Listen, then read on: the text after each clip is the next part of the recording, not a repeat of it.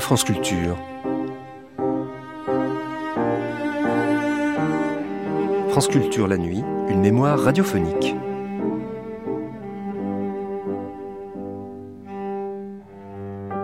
Vous cherchez une vie saine, pleine de distractions, un endroit où il n'y a pas de maladie, mais au contraire où l'on trouve des douches chaudes et froides, de l'exercice physique, un lieu et un encadrement où l'on s'applique à développer harmonieusement les qualités physiques, morales et techniques de la jeunesse, nous sommes au lendemain de la Seconde Guerre mondiale.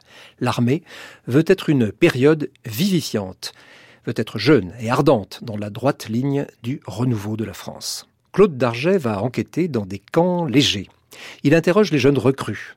Parlez-moi franchement, je ne suis pas de l'armée, dit-il aux bleus, qui ne doivent pas ignorer qu'à quelques mètres d'eux, quand même, les officiers les surveillent eau chaude, eau froide, nourriture saine. On trouve même tous les journaux, insiste le journaliste. Sur l'instruction militaire, il ne dira rien de trop précis. Les ondes ne connaissent pas de frontières, glisse-t-il. Comprendre, les murs ont des oreilles. Celle des auditeurs de la chaîne parisienne avait pu entendre ce reportage le 1er novembre 1946. Aujourd'hui, le soldat français dans l'armée nouvelle, un documentaire réalisé par Claude Darget.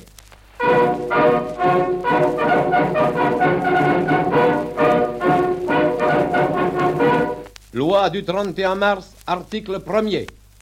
Tout citoyen français doit le service militaire personnel hors le cas d'incapacité physique du monde établi. Article 2.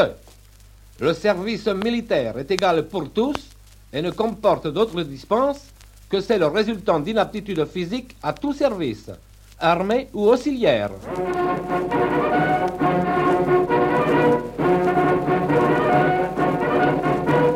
Et nous l'avons tous connu, ce service militaire. Nous, les déjà un peu anciens, bon pour ce service armé ou auxiliaire et qui lui avons donné un peu et quelquefois beaucoup de notre jeunesse.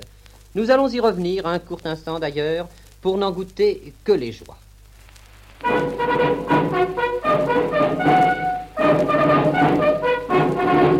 Au rapport. Punition. Huit jours de salle de police au caporal Brute Sapin pour être passé devant le poste de garde dans leur culant dans l'intention de faire croire qu'il rentrait. Permission. Toutes les permissions demandées au rapport sont accordées. Demain à 9h dans les chambres, théorie. À 1h, revue de détail par l'officier de semaine. La punition du cavalier Popirol est portée de 4 jours de salle de police à 15 jours de prison, dont 7 de cellules. À 11 h devant les écuries, le colonel fera au sujet de la comète un petit cours familier de cos, de cos, de cosmographie. Oui. Et en cas de pluie, la comète aura lieu dans le gymnase. À l'instruction. Abordons maintenant l'article 12 du manuel. Lorsque sur un sol vierge et nu, on ne peut apercevoir aucun ennemi, c'est qu'il n'y en a pas.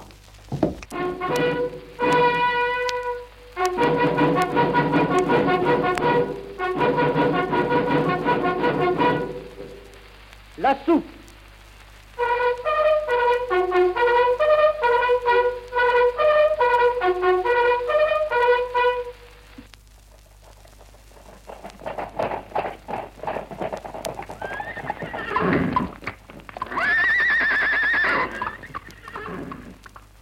Oui, tous ces bruits nous rappellent cette époque, cette époque heureuse, pourrait-on dire, où fleurissait la chanson de troupe avec Bach. Le ciel soleil et le printemps font battre nos cœurs de vingt ans. Et malgré qu'on ne soit que des soldats, ah, je vous jure qu'on ne s'embête pas avec le caporal Clairon et Martin Eugène. Qu'on est tout droit de Saint-Chamond, tout près de Saint-Étienne.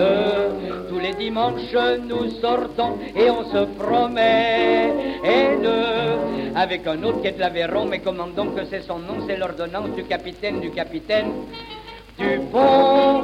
Tout le long des quais, nous suivons les bords de la Seine.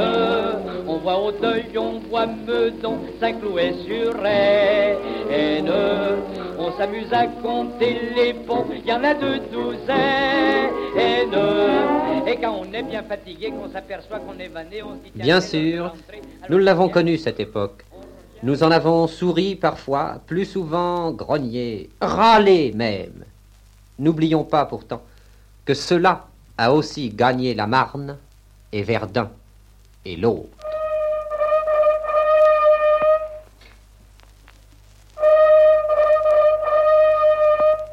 Mais les temps changent. Le monde tourne. La défaite initiale française en 40 devant la masse allemande mécanisée, notre redressement intérieur, les aptitudes des forces françaises libres et celles des hommes du maquis à l'utilisation du matériel moderne allié posaient déjà le problème d'une nouvelle armée française et, partant, de nouvelles directives pour le service militaire. Celui-ci, et je cite maintenant les propres paroles du général Delattre de Tassigny, inspecteur général de l'armée de terre et chef d'état-major général de l'armée, celui-ci ne sera plus comme une parenthèse forcée et plus ou moins stérile dans l'existence du jeune Français, mais une période vivifiante, pleinement formatrice et déterminante dans sa vie d'homme et de citoyen. Cette période vivifiante demandait d'abord des instructeurs pénétrés d'un esprit nouveau et pleinement conscients de la tâche qui allait leur incomber. Nous vous avons fait visiter, en leur temps, deux des écoles de cadres instituées à cet effet par le commandement français. Nous n'y reviendrons donc pas, nous contentant de vous rappeler ce qu'en disait à l'époque, c'était il y a un an environ, le général Delattre qui les avait fondées. commune aux officiers et aux sous-officiers, qui y mènent une existence identique et y reçoivent le même enseignement, ces écoles mettent à la base de leur action, vous venez d'en être le témoin, à Rouffach et à Langenhagen, la loi de l'effort et la loi de l'action. Dans cette ambiance ardente, elles donnent aux chefs la pleine conscience de leur rôle, leur en révèlent clairement le caractère humain et social, et les habitue à rechercher dans tous les domaines la perfection. Ce sont là, vous le voyez, des principes permanents, et quelles que soient demain les formes que l'évolution de la science pourrait donner à la guerre, ils demeureront valables. La mission de nos écoles est donc essentielle, puisqu'elles achèvent de préparer à leur grande tâche ceux à qui revient l'honneur de forger notre jeune armée nationale et de lui insuffler avec ferveur un esprit nouveau où vivra l'esprit de notre victoire. Nous voici à présent, au printemps dernier, lors de l'incorporation à Vincennes des recrues, tout de suite après les tests, entretiens et examens préliminaires. J'interroge dans la cour les tout nouveaux bleus. Et maintenant, pour être tout à fait renseigné, je vais interroger quelques-uns des jeunes gens qui viennent de subir les épreuves de test dont je vous ai déjà parlé. Tout de suite devant l'entrée de la grande porte du centre A, où je vois inscrit sélection première, deuxième et troisième, je vois arriver un groupe de jeunes gens qui, eux, sont habillés, habillés de pied en cap, et ma foi, pas trop mal, il faut le dire. Les chaussures sont neuves, les habits sont neufs, et sont neufs, et ça a l'air de leur aller à peu près. Alors, dites-moi, messieurs, voyons, je vais en interroger quelques-uns d'entre vous. Euh, vous avez passé les examens quand, vous? Nous avons passé les examens samedi. Oui Oui, et alors on a passé le- l'entretien avec un officier lundi dernier. ah, Qu'est-ce que vous en pensez de cet entretien?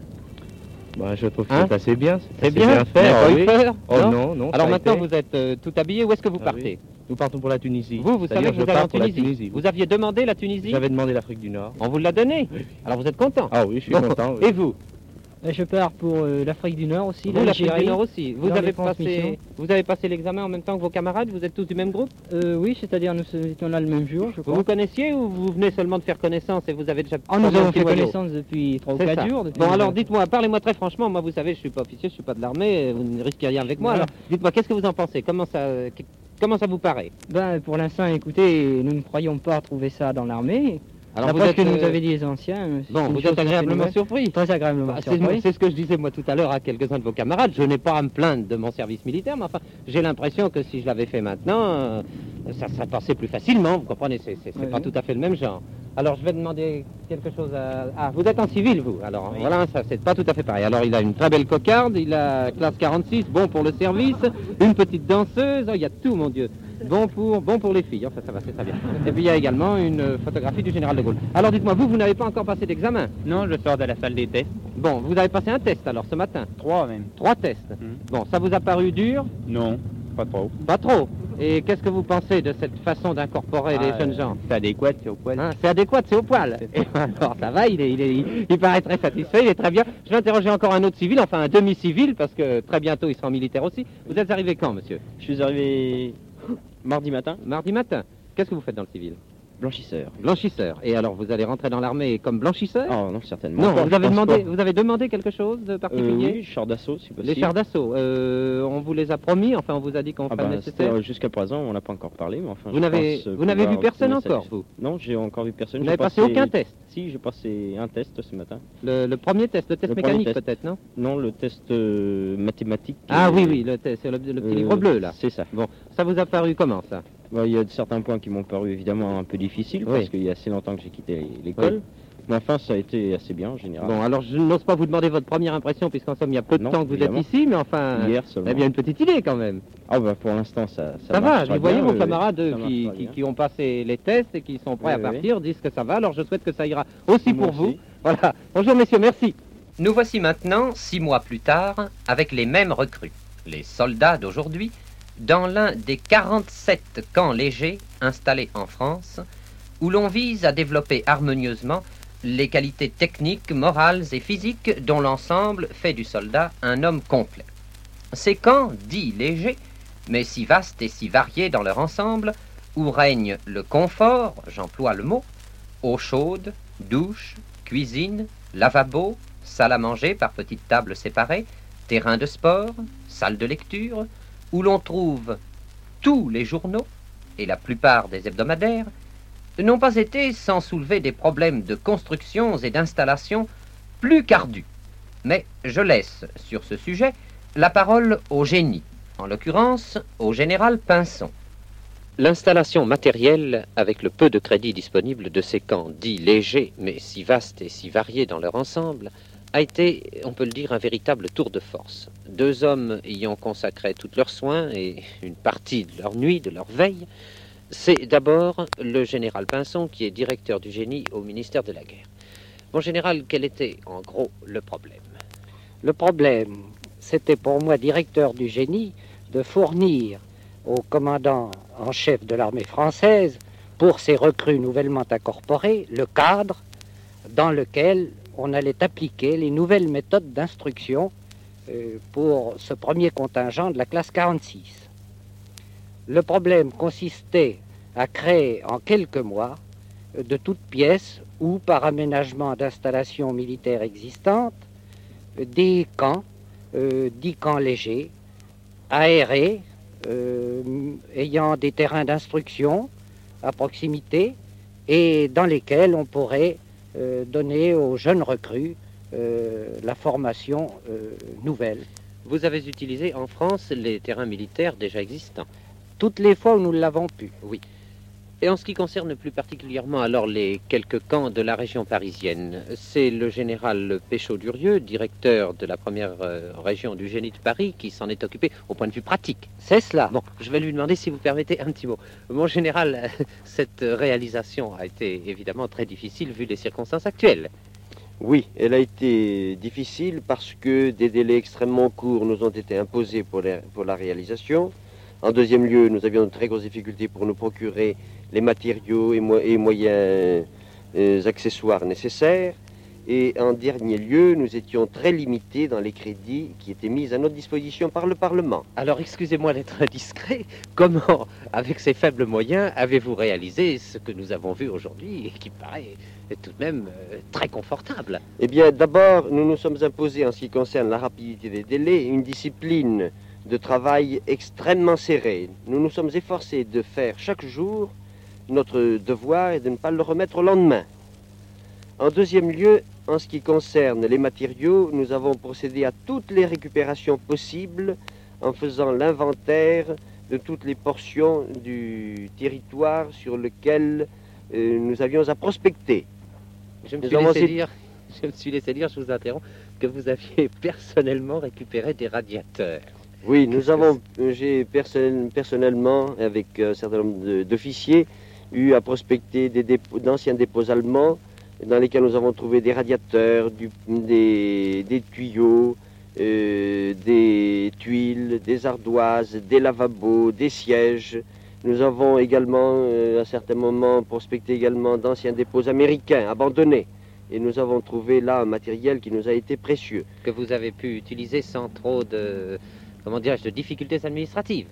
Euh, nous avons toujours reçu le, le meilleur appui de la part des autres administrations qui sont efforcées de nous comprendre et d'abandonner euh, l'âpreté dont ils auraient pu faire preuve dans ces discussions et dans ces compétitions de matériel. Mon général, je vous remercie. Je demanderai encore un petit mot au général Pinson. Euh, nous n'avons pas visité évidemment tous les camps de France. Euh, certains ne sont probablement pas aussi avancés que ceux de la région parisienne, mais vous comptez bientôt. Non, mais nous avons, nous avons en France euh, 47 camps qui sont de modèles différents, mais qui tous sont occupés à l'heure actuelle. Et dans tous ces camps, on pratique la même vie, la même existence, le même entraînement euh, que, ce que vous- que celui que vous avez vu ici dans la région parisienne. Et qui me change beaucoup, mon général, de mon temps de service militaire personnel. Enfin, c'est déjà plus tout à fait d'hier. Merci bien. Côté instruction militaire, elle revêt surtout dans ces camps un caractère vivant, jeune et sportif que facilite d'ailleurs la vie au grand air. Nous ne pourrons la voir ici en détail, faute de temps d'une part, et parce que les ondes ne connaissent aucune frontière d'autre part. Je vous dirai seulement qu'on s'attache en particulier à pratiquer l'éducation physique de façon systématique et raisonnée, qu'on s'attache aussi à présenter les exercices de façon à soutenir l'attention et à entretenir l'émulation du jeune soldat, qu'on habitue les hommes plus souvent en tenue de sport qu'en capote, mais toujours prêts à revêtir en un instant leur tenue de campagne, à travailler, comment dirais-je, à la demande, c'est-à-dire à réagir avec rapidité, souplesse et exactitude en face de situations diverses et très souvent imprévues. On ne craint pas même de réclamer parfois des, pointes d'effort, d'oser et ensuite compenser, mais capable de révéler à leurs exécutants leurs propres possibilités et d'étendre celles-ci. Alors à ce propos, je vous soumets entre autres un petit enregistrement effectué à la mi-octobre. 11 heures du matin, 8 degrés au-dessus de zéro. En cours d'exercice dit parcours de risque. Décor, une tour à montant d'acier de 12 mètres de haut, une échelle pour accéder à la plateforme, deux gros tubes inclinés genre, euh, genre pipeline du diamètre d'un homme où l'on plonge tête la première. Et en dessous, après la glissade dans le noir, une piscine de 3 mètres de fond, eau froide. Les hommes s'engouffrent dans les tubulures, en tenue de campagne, sachant ou ne sachant pas nager. Euh, Pour ces derniers, des copains en bas les tirent à la gaffe. Écoutez, sans commentaire.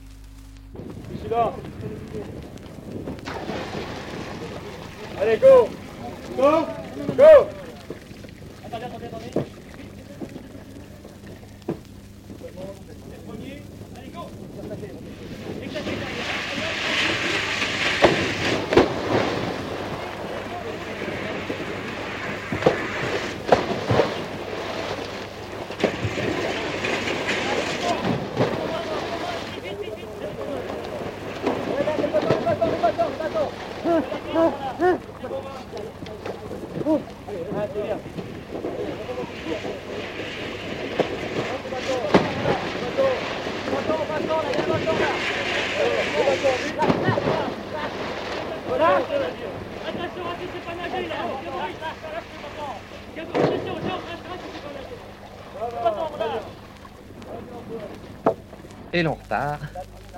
Escalader un mur, franchir des haies, ramper sous des grillages. Bon, la peau fume et ça donne froid. Allons voir le médecin. Ce que vous venez de voir rompt évidemment avec la routine d'autrefois. Assister en plein mois d'octobre dans la région parisienne au spectacle d'une section de jeunes soldats se jetant dans l'eau froide à plusieurs reprises au cours d'un parcours du combattant paraît un peu affolant. Oui. Croyez-moi qu'il n'en est rien. Les résultats sont là pour le prouver, et comme le disait le général Delattre, nous n'avons dans les camps légers ni punis ni malades. Le fait est que, à part quelques éclopés, les infirmeries sont vides. Les maladies épidémiques que l'on voyait autrefois apparaître, soit comme résultat du brassage humain de la période d'incorporation, soit comme affection saisonnière, ont complètement disparu. Quant à l'état de santé de nos recrues, tous ceux qui les approchent peuvent en juger, il est florissant. Après une courte période de fléchissement de poids, inhérente au changement de vie, à une dépense énergétique plus intense, la courbe de poids remonte rapidement et nous pouvons dire qu'aujourd'hui, après six mois de service, les jeunes soldats accusent un gain moyen de 3 kg par rapport à leur poids d'arrivée. Autre fait intéressant, on a constaté pendant la même période, grâce à des exercices d'élongation du corps inclus dans la méthode d'éducation physique, une augmentation de la taille s'élevant en moyenne à 2 cm. Ceux-ci sont de très beaux résultats, mais dites-moi, docteur, à quoi les attribuez-vous, ainsi que la résistance de l'organisme de ces recrues? Tout d'abord, la vie en plein air, vie aérée, sans entassement, où peu à peu l'organisme se durcit contre les intempéries et se fortifie. Ensuite et surtout, aux méthodes d'entraînement physique parfaitement adaptées et dont les différentes techniques se déroulent sous le contrôle du médecin. Le médecin de corps de troupe n'est plus comme autrefois quand on est dans son infirmerie. Il est sur le terrain, auprès des hommes qu'il a sélectionnés et dont il connaît les possibilités physiques pour les avoir souvent contrôlés. Il est responsable du dosage de la progression de l'entraînement, facteur essentiel de réussite. Il ne faut pas croire en effet que les jeunes soldats sont lancés d'emblée sur ce parcours des 800 mètres. Après leur incorporation, ils sont soumis à un contrôle médico-physiologique très poussé, où l'on pratique des mensurations et des tests de résistance à l'effort. Cet examen permet de les classer en catégories, qui seront à la base du dosage de l'entraînement. Celui-ci comporte au début des leçons d'éducation physique corrective et de maintien qui assouplissent les articulations, corrigent ou améliorent des attitudes anormales et des dissymétries musculaires. Progressivement, ces exercices s'allient à ceux de la méthode naturelle, de façon à pousser au maximum le potentiel physique. En même temps, soit sur un parcours approprié, soit sur des segments de la piste du risque, on les habitue au passage des obstacles pour en arriver à la fin de l'entraînement au parcours complet de 1800 mètres. Vous avez vu le résultat Des hommes qui en fin de parcours sont en bon état physique, dont les réflexes sont tels qu'ils peuvent indiquer posément les repères mentionnés sur le terrain et qui se dirigent tranquillement vers une douche chaude réparatrice. Dites-moi, docteur, je voudrais vous poser encore une petite question, si elle n'est pas indiscrète. Je me suis laissé dire que les soldats que nous avons vus travailler tout à l'heure n'étaient jamais obligés d'accomplir telle ou telle partie du parcours. Ainsi, un soldat qui ne se sent pas bien, qui ne veut pas aujourd'hui plonger dans l'eau ou se jeter sur la corde du parachute, vous ne l'obligez pas. Non, ils font ce qu'ils veulent, n'est-ce pas? Tout ça dépend de leur état euh, du jour. Et puis alors, ils sont entraînés par leurs camarades, n'est-ce pas? Ils ne veulent pas faire Oui. manque leurs camarades. Je Et- crois surtout qu'il y a une question d'émulation. C'est ça, J'ai émulation vu- J'ai ce matin un soldat qui paraissait un petit peu réticent. Alors le, le- le- le sous-officier s'est jeté dans l'eau devant lui, Ouais. les autres ont rigolé, il a dit bah, je vais y aller. C'est ça. C'est exactement ce que nous Ça me paraît une très bonne méthode. Merci docteur. Et maintenant j'ai près de moi le colonel Cogny, qui commande deux des cinq camps légers de la région parisienne, celui de Maison Lafitte et celui de Frileuse. Mon colonel, vous êtes ici depuis l'installation, depuis la première installation de ces camps. Vous avez donc vu arriver les recrues et depuis cinq mois, vous les avez suivis. Pouvez-vous me dire en quelques mots votre impression? Mon impression, après les difficultés initiales, dues au fait que nous n'étions pas complètement installés, est excellente. En effet, nous sommes maintenant dans des conditions quasi normales. Les chalets sont installés, le mobilier est installé, et les jeunes gens mènent ici une vie extrêmement saine, où d'ailleurs il ne manque pas de distraction. D'autre part, au point de vue de l'instruction et de l'entraînement physique de ces jeunes, nous sommes maintenant en pleine action. Vous les avez vus vous-même tantôt Oui. sur les obstacles. Vous avez pu voir d'ailleurs que ces obstacles, qui sont spectaculaires, ne sont pas terribles. D'ailleurs, ils les abordent après un entraînement sérieux et progressif. Et vous avez pu voir que des sections entières, des compagnies entières, car tout le monde passe sur les obstacles, font leur métier avec beaucoup de facilité et franchissent les, les difficultés qui paraissaient plus sérieuses avec le sourire. Dites-moi, les jeunes gens que j'ai vus aujourd'hui, j'en ai vu beaucoup en maillot, certains torse nu cet après-midi quand il faisait beau, me paraissent vraiment en très bonne condition physique. Les En- avez-vous reçus comme ça? Ils ont beaucoup progressé depuis le départ. Après un amaigrissement initial qui est tout à fait normal, étant donné le changement des conditions d'existence, étant donné le- leur dépaysement, ils sont repris du poids. Vous les avez vus, nous avons vu se muscler, se développer, augmenter de poids. L'augmentation moyenne du poids actuellement, après 5 mois, après mois de service, est de 3 kg 600. Je dis bien 3 kg 600. Et pour la nourriture, vous avez vous arrivez facilement à donner à ces jeunes gens, enfin qui ont besoin de manger, tout ce qu'il leur faut. L'amaigrissement initial était dû au dépaysement, certes, et aussi au fait que nous n'avions peut-être pas une ration suffisante. Elle était augmentée en temps voulu, et actuellement, avec les 60 francs dont nous disposons par jour, nous arrivons à nourrir les gens très correctement. D'ailleurs, vous avez mangé aujourd'hui à l'ordinaire, vous avez pu constater qu'il était, je crois, convenable. Il est supérieur à celui que j'ai chez moi en ce moment. enfin, Et de, de ces jeunes gens, alors, aucun ne, ne- ne se plaint. ne- Il n'y a vraiment pas de maladie, c'est un point extrêmement important sur lequel il faut insister. Il y avait même au début l'incorporation des commencements d'épidémie qui ont été enrayés immédiatement à l'arrivée dans les camps du fait de la vie au grand air, de la vie extrêmement saine que nous faisons mener à ces garçons, et puis aussi du fait de l'isolement par baraque au lieu de la promiscuité des chambres. Au point de vue hygiène, j'ai vu également que c'était extrêmement bien organisé avec ces chambres. Comment est-ce que vous appelez exactement ça le, le, Le bloc hygiène. Le bloc hygiène. Ah, oui, ceci vous ça. a frappé en effet. Dans tous les, dans tous les chalets où vivent des, nos garçons, il y a un bloc hygiène constitué par les lavabos, les water et des douches. des, robinets, Froides des pommes de douche partout. Dans les chalets de section et les chalets de compagnie, des douches froides et au bataillon, un pavillon spécial pour les douches chaudes. Et notamment, les garçons y vont après leur parcours de combat. Euh, ce matin, par exemple, enfin, il faisait pas très chaud tout de même vers 10 heures. euh, J'ai vu ces jeunes gens se jeter tout habillés, enfin, euh, En effet, l'équipement mais- complet dans l'eau glacée. Et mon Dieu, ils soufflaient bien un petit peu, mais ils sont sortis de là. Ils ont un entraînement assez sérieux. Pendant Oui. tout l'été, ils ont fait ce métier. Oui. C'est vous dire que maintenant, ils ne s'é- ne s'épouvantent pas de se jeter à l'eau. Et encore une fois, le parcours est violent, ils ont chaud pendant ce parcours, et ils se précipitent aux douches chaudes qui leur permettent de récupérer très rapidement. Bien, eh bien, il n'y a qu'à souhaiter que ces camps se développent le plus possible en France, à la fois pour le plus grand bien de l'armée et, on peut le dire, pour le plus grand bien physique des jeunes gens qui accomplissent leur service Nous sommes persuadés que c'est la formule pour nous créer une armée jeune, ardente, et qui est tout à fait dans la ligne du renouveau de la France. Mon colonel, je vous remercie beaucoup. Bonsoir, mon colonel. Et avant de quitter définitivement le camp de Frileuse, il est maintenant 7 heures du soir, la nuit est complètement tombée. Avant de quitter ce camp, j'ai réussi à grouper autour de moi quelques-uns des jeunes gens qui en font partie. Je ne les connais pas, ils viennent d'arriver et devant vous, je vais leur poser quelques questions auxquelles je leur demande de bien vouloir me répondre le plus simplement et le plus franchement possible. Non, justement, pas celui qui vous fait signe, vous d'abord. Eh bien écoutez, euh, voyons, au point de vue nourriture, comment ça se passe ici? Allez-y. Ah, la nourriture, ça c'est euh, c'est potable quoi. C'est peut, potable. euh, Est-ce que vous en avez assez? en, comment dirais-je, en, en caserne, c'était très très suffisant.